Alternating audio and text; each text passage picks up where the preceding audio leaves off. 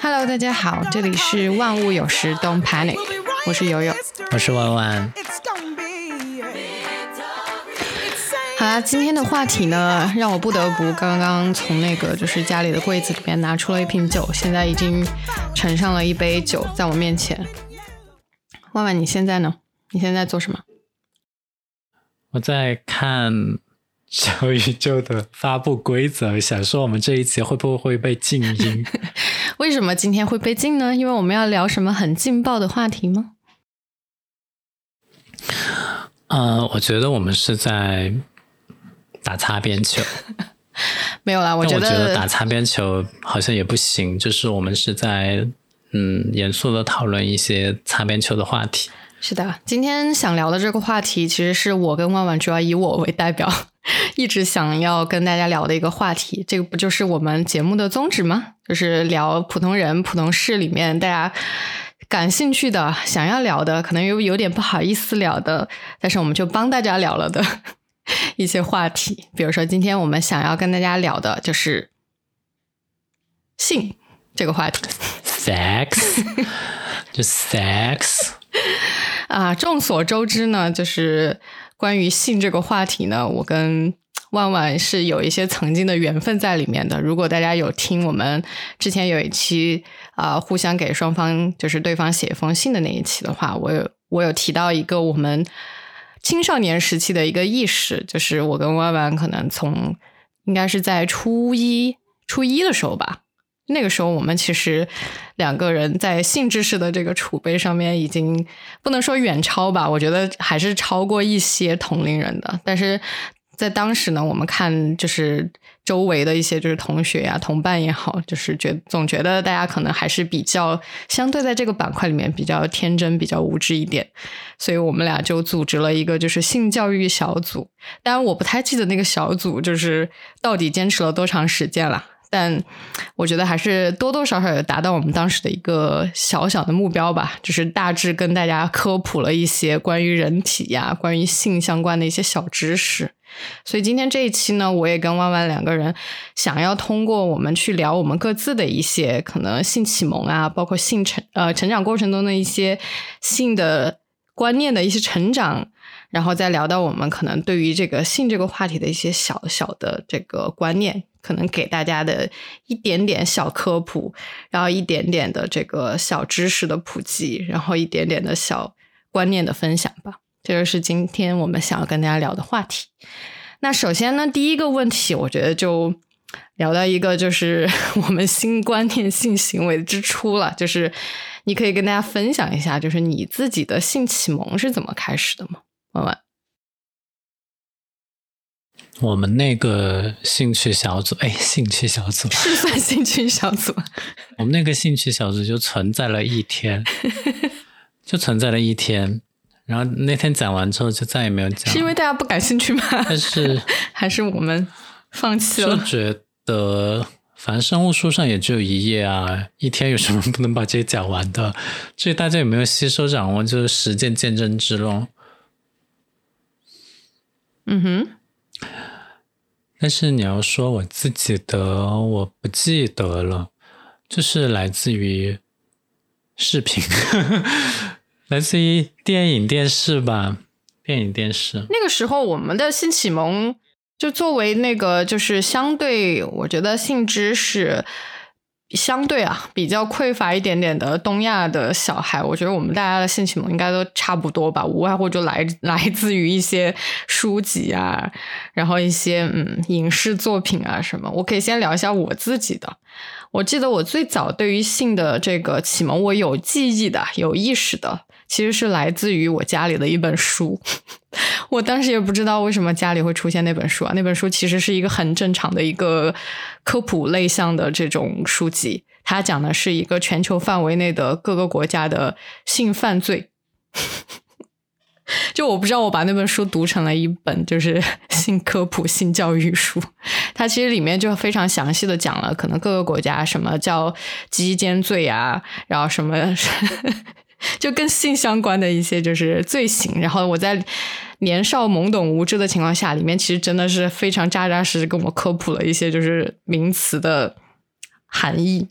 所以我觉得我最早开始接触可能跟性教育相关的这个东西，其实并不是来自于我们自己的这个书本知识，是来自于我家里翻到的这本书。然后其他的一些，嗯，相对我觉得可能算是对我比较有启性启蒙的这样的一些影视作品，其实也是蛮多的。包括那个年代我们会看的那个《泰坦尼克号》。我记得那个时候应该算是我们人生当中可能最早看到的比较完整的人体，以及两个人就是发生了感情之后会发生的一些具体的行为的一些比较具象的描写。所以是在那个电影里面开始有看到类似的这种影像，然后也包括说。可能家里会有一些爸爸妈妈，那个时候我记得我们还是租租录像带还是租 DVD 啊，忘了 VCD 吧。那个时候每周我记得我妈我爸就会去租赁相应的一些就是电影电视什么的东西，然后那个时候我妈比较热爱观看的就是类似于像枪枪战片一样的片子，当然偶尔我就会发现说好像他们租的内容里面会有一些些跟嗯。性相关一点点的影视，我觉得应该可以定义为有一点点三级片吧。包括我记得那个时候还有是一些经典的这个作品，比如说《金瓶梅》啊 之类的，我应该都是从我呃爸妈的一些租赁的这些东西里面去翻到的一些东西，所以。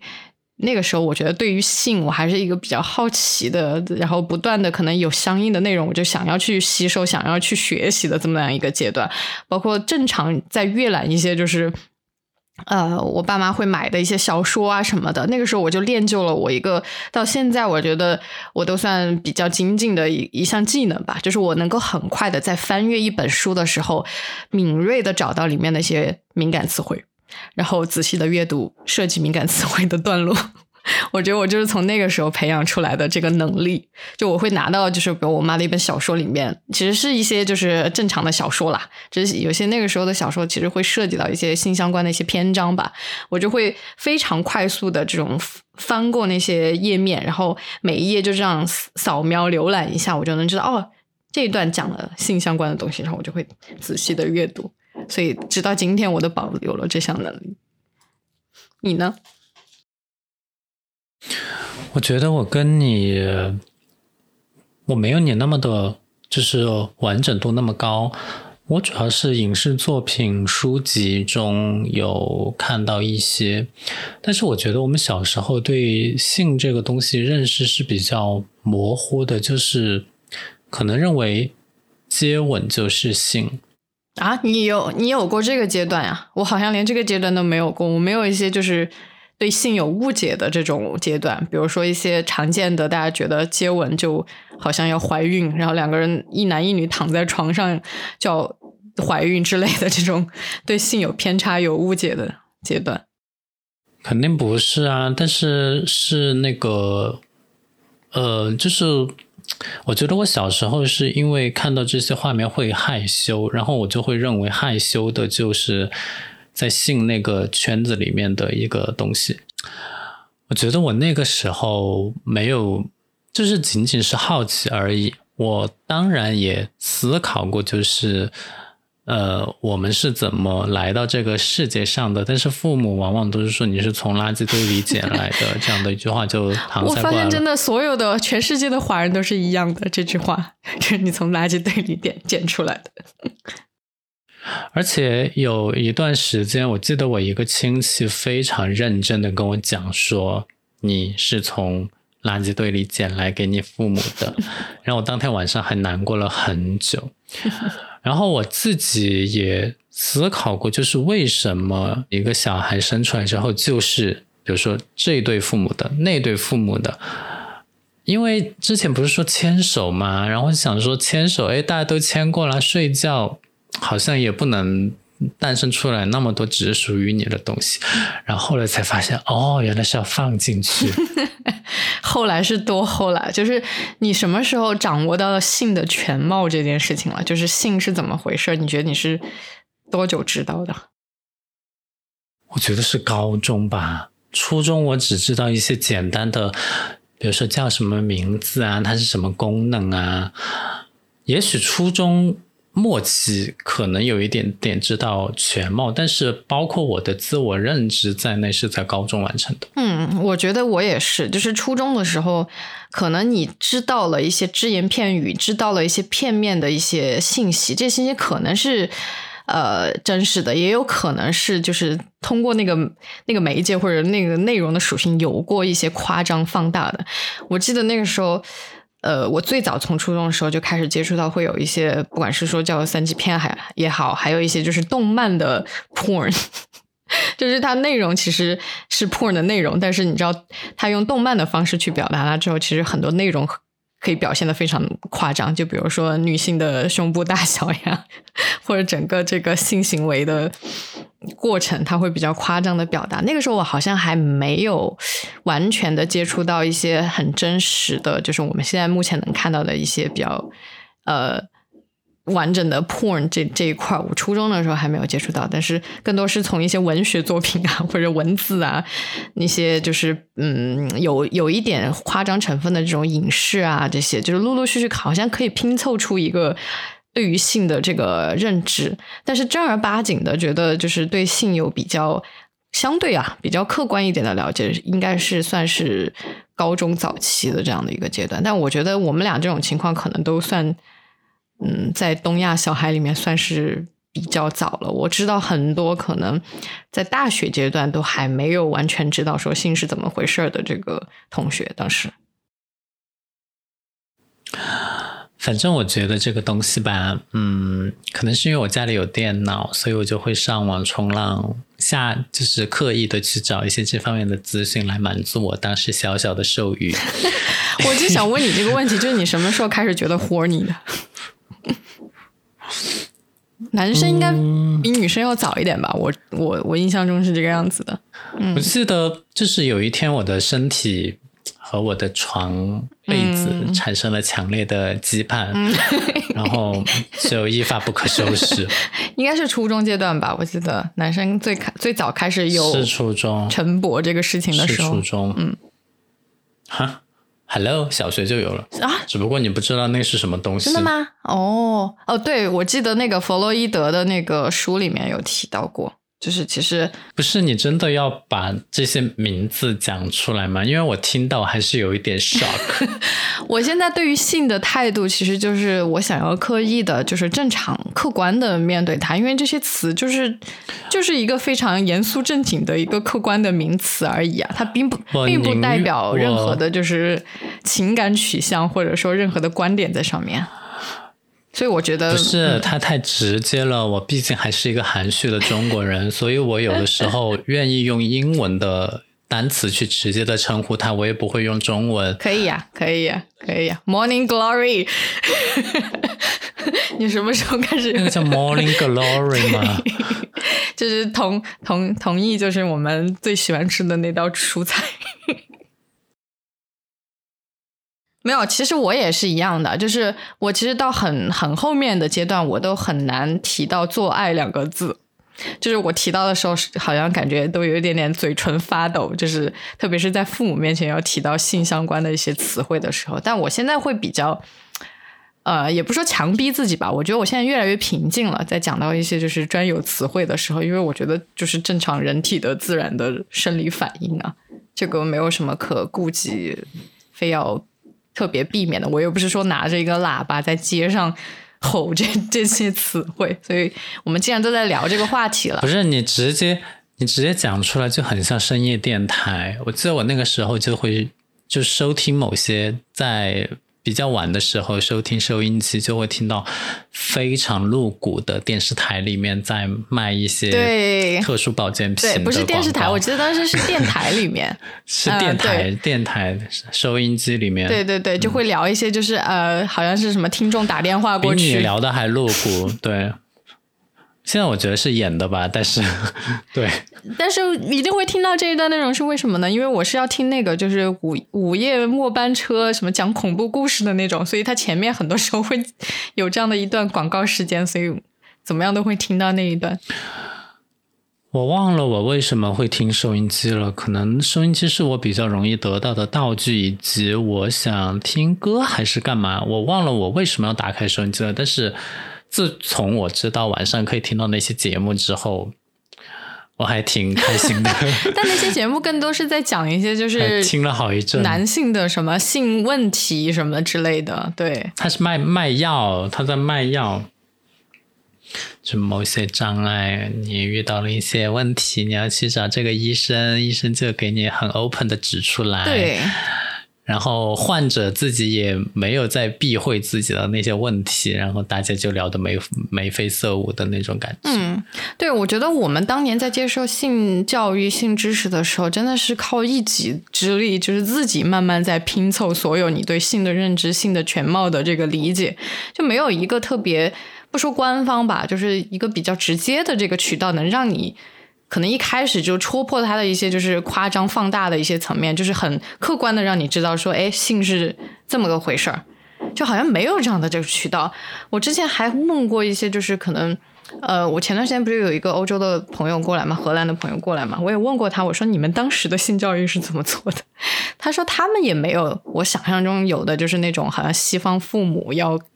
到孩子到一定年龄之后，你要跟孩子有那个的 talk，好像他们也也没有。我不知道我们平时接受到的那种可能啊，感觉上好像西西方父母更开明，或者说对性教育会更重视等等的，可能也不是一个常态，或者说可能更多是一些比如说美国的一些家长或者什么，我可能没有接触到。就我觉得，大部分的孩子还是靠自己的能力，自己对于这个媒介渠道里面的内容的一些消化，自己在拼凑自己对性的认识。所以我们要开始聊 first time 了吗？谁要跟你聊 first time？让人印象深刻的 first time 发生在我的高中。你有你有多少次 first time 啊？还让人印象深刻的第一次？这主要是形容 first time，而不是形容我有很多个 first time。我我其实不是很想说，诶，这关系到我的形象，以及我妈会听。妈，不是。哦，对对对，我们在我们在前面应该放一段这个，就是警告 或者通告，就是说，嗯，是可能十八岁以下的听众朋友先出去，以及我们的亲戚家属们可以先出去一下。十八岁以下、四十五岁以上都给我出去好吗？所以，年轻的亲戚是可以的，是吗？就是年龄相相对偏大的亲戚，就先出去一下。我们请维持彼此的体面，是吗？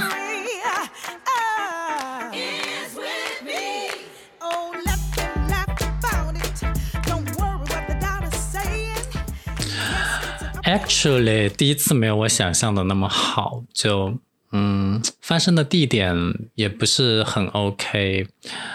反正一切都现在看看起来都糟透了，但是它是一个计划中的还是？它就是 out of blue 的。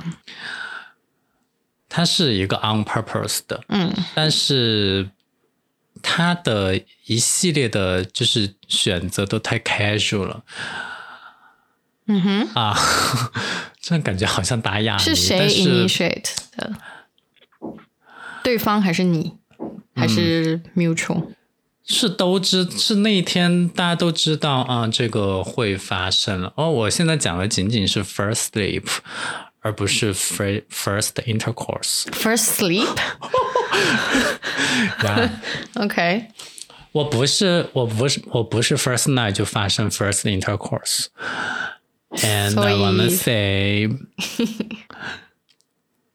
就是我的 first night 我都不是很满意，就是 first sleep 都可以不满意啊，就是。哎亲上了，但是哎好像没有那种愉悦感，就是哎 wait wait，你你在 first night 之前是没有 first kiss 也少了一点，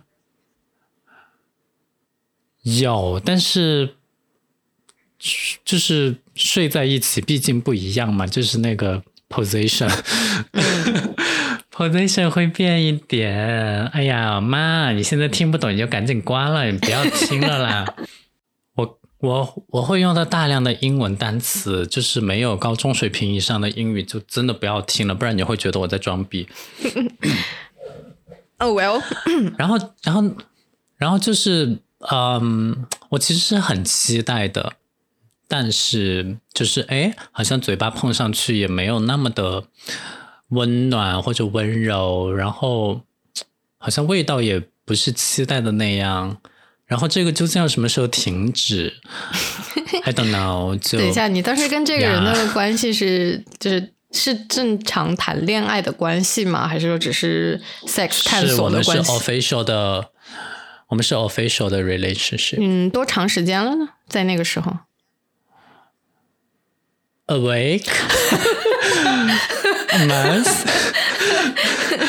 I don't know 我们总共才 last 了 three months So you haven't really developed a deep connection yet before you had your first night. no no Okay.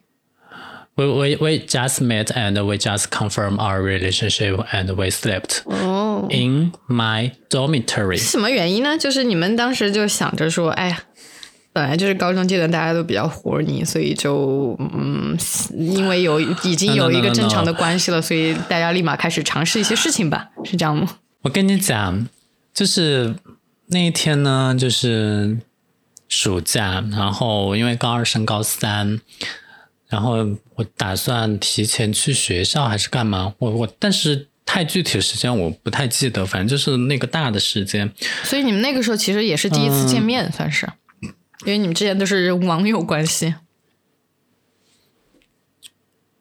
见了几次，但是应该不是第一次见面。嗯然后就反正莫名其妙的他就住在了住了过来。哦，这个真的是尘封的记忆耶。那住了过来啊，然后我们就睡了呀，然后就觉得 not good，然后就第二天就去了另外一个地方，我们打算去爬山，然后第二天呢，就是晚上还是会睡在某一个，现在来讲可以叫民宿吗？但是我觉得就是一个路边的旅店，我就是在一个路边的旅店献出了我的 first time。嗯，所以你整体来评价你你的 first time 的经历不算好，因为你对这个人的了解也好，你的对他身体的熟悉程度也好，其实是不高的，然后这个体验也不算好。Be- because it is my virginity, so it is very hard. 嗯哼，那他呢？他算是有经验的吗？就是他有在过程当中去指导你，让你的体验感稍微好一点之类的吗？他 told me 他是 first time, but I found 他 lie 了，等一下，你这样讲 讲话累不累啊？所以嗯，所以我现在回想起来，我觉得他不是 first time，因为我当时还挺介意的，就是我觉得这个年纪两个人都应该是 first time 才可以，但是他动作有点过于娴熟但他都比你大几岁啊？，three years, four years。对啊，都已经是大学生了吧？那个时候，呀所以我从他同学那边得知，就好像嗯，他骗了我。我记得我当时在那个阶段，我好像对性的观念，我现在想来啊，算是还蛮 open minded 的，就是我也并没有说把自己的第一次看得那么的重要，也没有说一定介意对方是不是跟我是第一次这样的。我更多把性看成了那个阶段的我，我把它看成了就是我前期通过了自己的一些摸索、探索、了解、学习之后，诶，好像现在应 应该到了一个实践的阶段了，就我要去可能通过实践推通过实感去了解这件事情是怎么回事了，然后我好像就去做了这件事情。嗯 And that happened in your high school, university, 啊、h i g h school，high school, 嗯，high school musical. 哎我现在感觉好像我们俩其实对于后面我们自己的这个感情包括性生活什么的，好像交流也并不多。就我们俩通过这一次的交谈，也在互相了了解对方的我毕竟性生活历史我我毕竟也是上上个月才知道你堕过胎，啊，也是。所以我们就是零交流啊。对我，哎，我感觉也就是我好像对于性的这个观念，我自己觉得还蛮 open minded 的。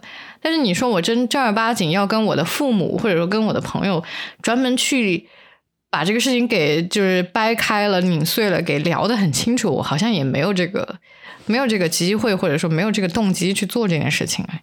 所以，嗯，今天也挺好的，我们可以好好的聊一下这个事情。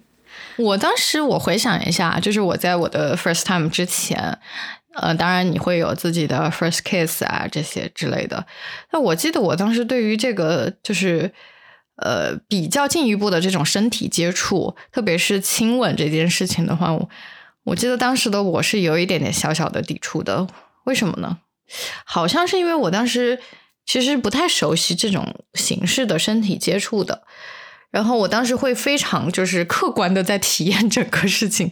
我记得当时就是在跟我的对象在亲吻的过程，包括之后，我都会觉得说：“哎呀，怎么怎么亲一个人这么这么多口水呀？” 就我当时会觉得说：“哎，好烦啊！口水为什么会粘在我的这个就是脸上或者嘴嘴巴周围，还要擦？哎呀，就就整个体验感其实并没有那想象中的那种。”好像你沉浸在一段恋爱关系的时候，然后呃比较渴望对方的身体，跟对方有进一步的身体接触，这种。现在想想，其实我可能当时也并没有那么喜欢那个人吧。就是我在高整个高中的阶段，我更多是处于那种，哎，我要开始把我的这个理论知识付诸实践，然后我要开始尝试这些所有的可能人与人之间的这种亲密接触的行为了。你还有这种？就是要去实践嘛？我觉得我都是在摸着石头过河。我有，我当时都记得我在 first time 之前，我是有专门打电话跟那个对方去约这件事情的。我就说，嗯嗯，下个星期我大概这一天可能家里没有人，可能我们就可以去试试去做这件事情。我很多事情，我很多事情都是尽在不言中。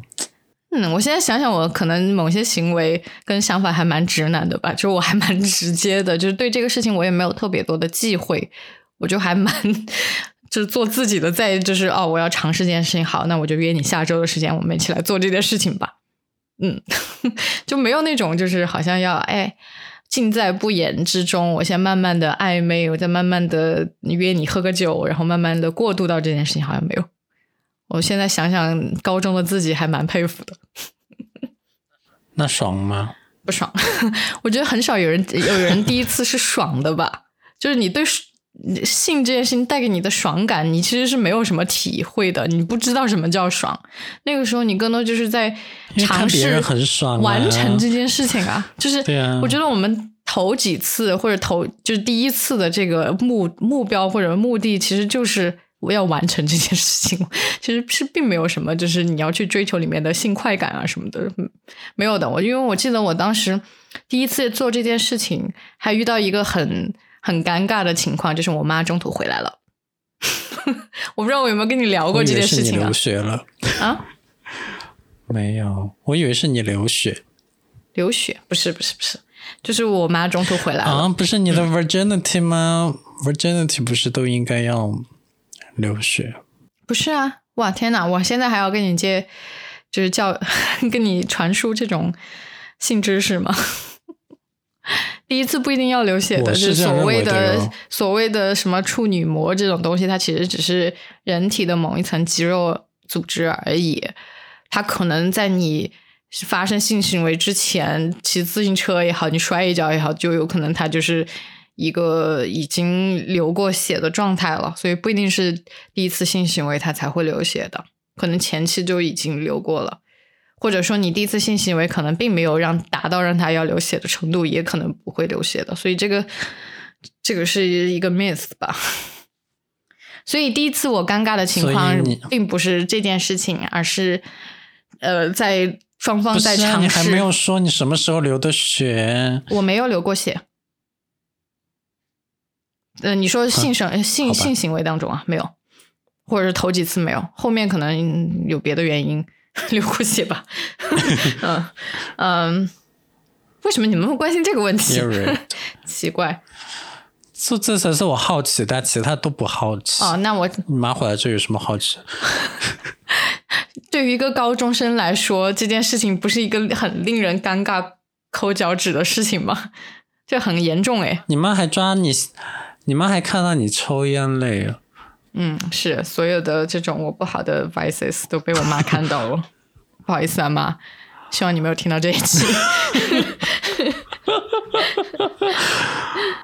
OK，然后嗯，那还有别的特别的呢？总之，简而言之，就是第二次我才完成我的第一次这件事情。就嗯，OK，我就给自己打了一个勾，说嗯，好，已经完成了所谓性行为这件事，第一次性行为这件事情了。但是 every time 你都用 condom 吗你说 until now？？Yeah，当然不是啊。我们要说到避孕方式了这件事情了吗？不是，因为就聊到这，我就很想说，你是不是就没有体验过 condomless？哦，我绝大部分都是都是没有 condom 的呀，我是不喜欢有 condom 的呀。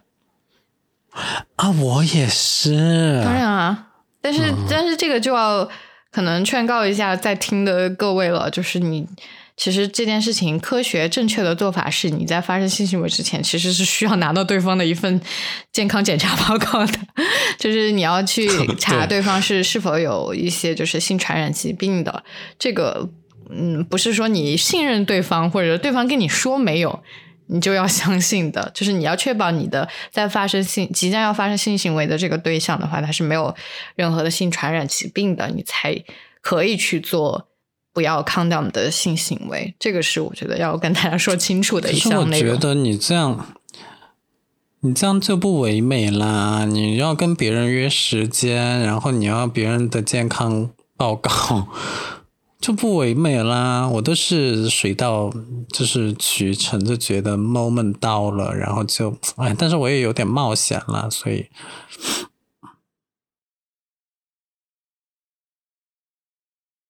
你不怕 pregnant 吗？我当然当然怕呀！我到现在这个年龄了，我也是至少目前的我看来是要把 避孕这件事情做到底的呀。没有，就是你要知道说，就是在这里可能也跟大家就是做一下性知识、避孕知识的一个科普吧。就是除了那个康一使用避孕套之外，因为避孕套其实是一个第一是避孕的一个方式，第二是防止这个性传染疾病的这个传播的这个目的，所以它是有双重目的的。所以，即使你可能在做一些别的一些避孕的一些手段跟方式的时候，你也是要使用避孕套的，因为你还还有一一层就是你要防止这个疾病的传播。但我们如果说到这个避孕方式的话，除了这个避孕套之外，还有非常多的其他的避孕方式。现在像在国内比较流行的，第一是避孕套嘛，第二就是其实就是那个短效的那个就是避孕药这这件事情，就是我现在正在使用的避孕方式，就是我会购买。那个就每天在固定时间去服用一颗这个药丸，然后一个月大概是四周的时间的话，里面有三周的时间你是在服用这个药的，然后其中有一周的时间是一个你自然会去停掉这个药，让让自己的这个身体会有一些排血的这个反应，它其实都不是一个。正常的月经了，只是一个安慰剂的作用。我理解，就是你因为人体包括你自己的心理已经习惯说要有一个月经的一个周期了，但但其实你持续不断的去服用那个药也是可以的，也不是会对你自己的身体会产生一些伤害的。所以避孕药也是一种非常行之有效，也是现在中国国内会比较普遍流行的这个避孕的一个方式。你讲的这些都是你在做，我想说，没有男生可以做的吗？有，我会继续讲下去的。就我刚刚所说的，全是女性向的这个避孕的一个方式，包括说除了避孕药跟避孕套之外，你可以还在体内去植入一个，就是我不太记得那个中文名叫什么，就是类似像一个。嗯，你可以理解为一根一根签子，一根棒小棒子，就只植入在你这自己的体内，它会分泌一些就是激素，让你的体内就是跟避孕药一样的作用，就欺骗你的身体，让你身体觉得自己怀孕了这样的一个作用。包括说你女性也可以去做一些结扎的一些行为，这个这个东西啊，上环啊什么，这个其实是比较古早的这个避孕方式了。像我妈那个年代的人就会去做这个方式，但那个弊端在于说，你可能经过一些一定年限之后，你是需要把它取出来的，不然它就会长到 长到你的器官里面去，长到你的肉里面去，然后需要去进行更换的。这是避孕环的这个避孕方式。那这些我以上所说到的，全是女性向的这个避孕手段。那关于男性怎么去在里面也去献出自己的一份爱、一份努力的，那最常见的方式其实就是去做结扎。这个也是可能大家都知道的一个方式，但是很少有男性会去选择做这件事情。那要受到各种的原因，我觉得要受到非常深的男男性、女性两性之间的这种权利关系啊等等，这个社会结构的这个问题呢，我今天就不做延展了。但是我是希望在此可能呼吁一下，就是避孕这件事情不仅仅只是女性的事情，男性也有非常多可以做的事情。包括说，虽然我现在是自己在服避孕药这件事情，但是我的生活伴侣也会呃，就是 做他那一份的努力，就是我所有的这个避孕药。包括我的卫生巾都是他帮我买的，就我在当中没有做任何的努力，就是他会出门帮我在那个就是诊所里面也好，或者说药店里面好去购买。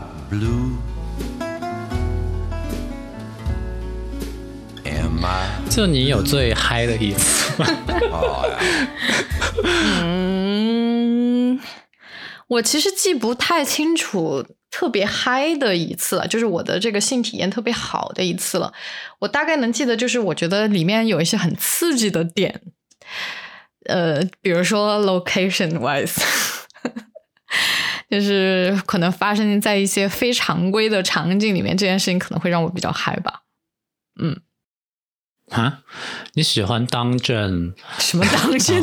你在演戏吗？什么？没有，只是我呃，如果一一定要我分享的话，我也是不吝惜分享的。那我就来分享一下。我记得我有一次的，呃，可能在几年前吧，它是发生在一次我跟一群哦，我们分享的是最嗨，然后你说的是几年前，然后还讲的是一群。我还没有说完，你 你让我停在一个这么容易让人误解的这个话 前面，呃，因为你现在让我分享一段最嗨，然后我立马就联想到那一次了，那可见它至少是有一定嗨点的嘛。呃，在此那个就陈述一下，我不会有特别详细的这个细节的这个描述啊，也不是在写一些相应的文学。所以呢，那天是这个样子的，我记得大概是几年前的一次。那个时候，我跟一个当时的这个对象吧，然后跟一群朋友出去，呃，就是那种你知道，regular Friday night，就是要出去喝一轮，去酒吧里面、去 club 里面去玩一玩的那种路上。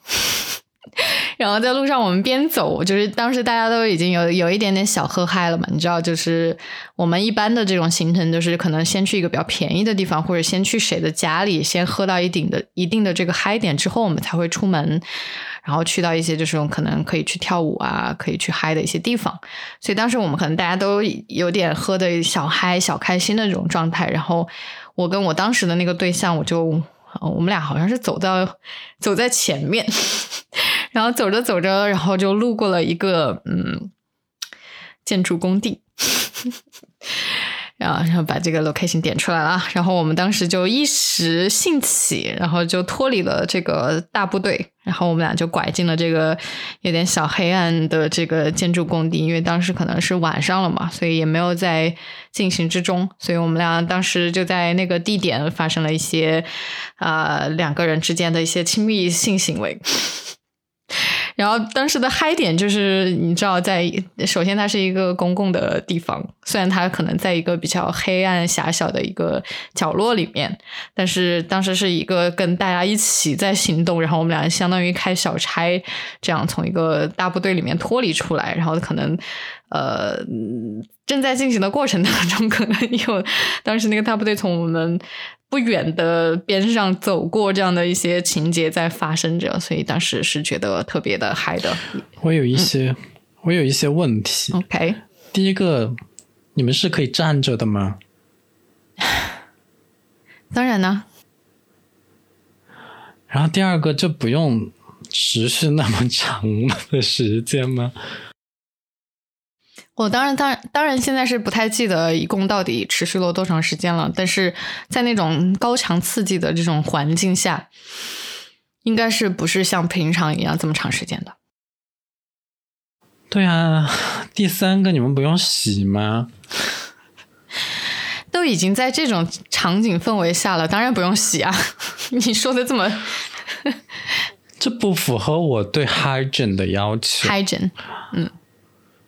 当然啊，你在正常的情况下，当然是要对 hygiene 有要求的。但是在当时的那种 户外场景，哎，哇，建筑工地我有尝试去尝试一次，但是尝试失败了，因为我发现那个 environment 让我不满意，就是你的皮肤靠在那个裸露的砖块上面不光滑，会有一点扎人。所以，I'm not satisfied。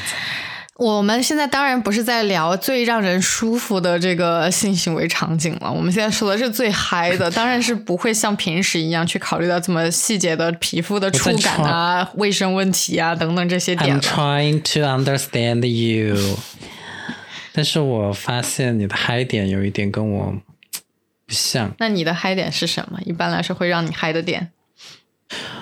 我其实最嗨的一次就是在一个高星级的酒店的大床房里面，然后我觉得有的时候跟 size 啊、length 啊没有什么关系，但是那一次就是刚好就很 match。然后我本来开始是处于一种不要的一个状态，因为我想说大家也就才认识一天，然后。接下来能不能见面还不知道，但是对方就一直想说，要不要大家就踹一踹，然后说的我有点动心。我在这里稍微解释一下，就是可能这里就涉及到可能各自的这个性观念不太一样了。就是我我可能跟万万在这个性观念的这个开放程度上面相对是比较宽松一点点的，但是也不排除有一些。我就觉得如果。你说，对啊，因为我觉得如果要放进去的话，你至少你们要 relationship 的关系。但是如果只是 casual 的话，我就会觉得啊，没有什么必要。虽然说我经常做一些不是 relationship，但是又放进去的东西，这种事情我也是经常在做了。但是我根本上我还是认为，对啊，就我觉得我好像不是那么。casual 的人，但是 anyway 这次那，所以你的观念跟行为是有是有差异的，嗯，对，但是这一次 casual 的行为呢，就真的是非常的 nice，就又有一点刺激，然后他又要赶，就是大概四十分钟还是一个小时之后的火车，就要马上要走。嗯，所以你的 这个嗨点在于说这种啊时间上的禁忌感，这是一种。陌生感、时间感，还有一种不熟悉，就是你有经验，但是你不熟悉对方的身体的那种，就是你知道在陌生的身体中如何调整，让自己更舒适。虽然我觉得在高星酒店的这个环境确实有一定催化的作用，但我觉得这个主要是和一些先天的条件，还有一些临时起意，再加上一些技巧性的东西，就是还是。靠运气了，嗯，可能我还是比较肤浅吧。我只是对于单纯对于那种可能打破一些常规的性行为发生的场景啊、对象啊等等这些点上面，可能有一些突破常规的一些东西，我就会觉得相对比较触触到我的一些嗨点吧。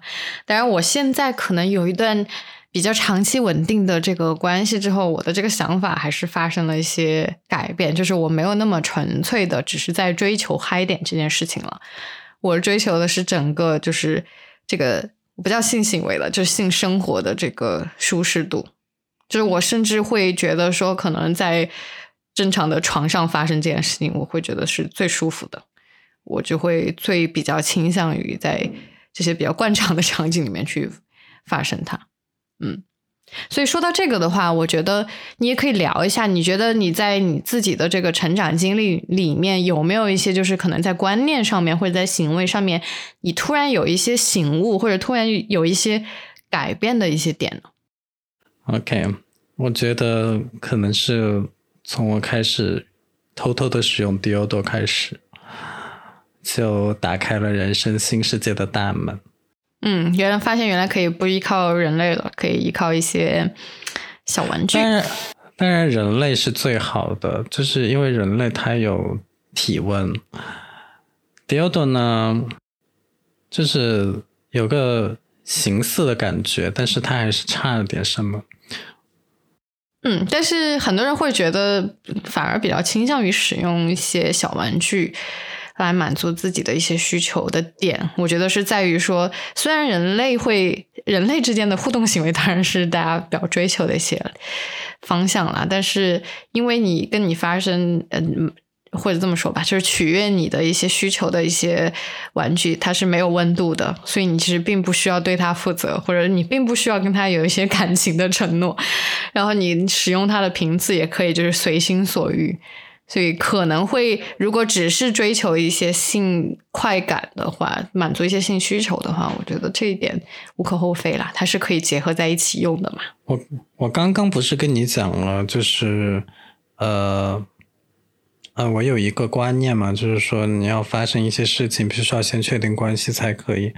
那我后来呢，我就觉得说，哎呀，其实我也可以跟你发生关系啊，我就把你当成一个活的第二朵。dildo，哈哈，dildo，我就把你当成一个活的 dildo。嗯这样想的我就想开了，然后后来发生的一切事情，我都可以觉得可以接受。One thing, one thing I have to remind you is that if you mention the word dildo, people would know you're. Yeah, I, yes, I am.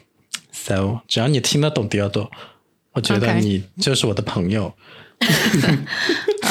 so you don't mind. That's okay. Carry on. 然后，嗯，但是我觉得我现在已经很久没有跟真人一起互动过了，所以我还蛮怀念这种感觉。尤其是我现在在三亚这种地方，我昨天我有没有跟你讲过？就是我打开 Tinder 附近都没有人。嗯哼，因为本来在旅游城市就会有这样的问题啊。对啊，我就说这边我打开 Tinder 滑来滑去都没有人，就很寂寞。虽然以前在成都滑来滑去到处都是人，其实也没有约上。然后呢，我又觉得我不是约的那一挂的，所以我觉得我不知道啊。嗯。我觉得我的人生还是需要释放，但是我又觉得喜欢我这一挂的人其实还蛮少的。毕竟也不是现在的主流审美，所以而且我性格中也有一些小小的傲娇，嫌弃这嫌弃那的。哎呀，我不知道我的人生在哪里。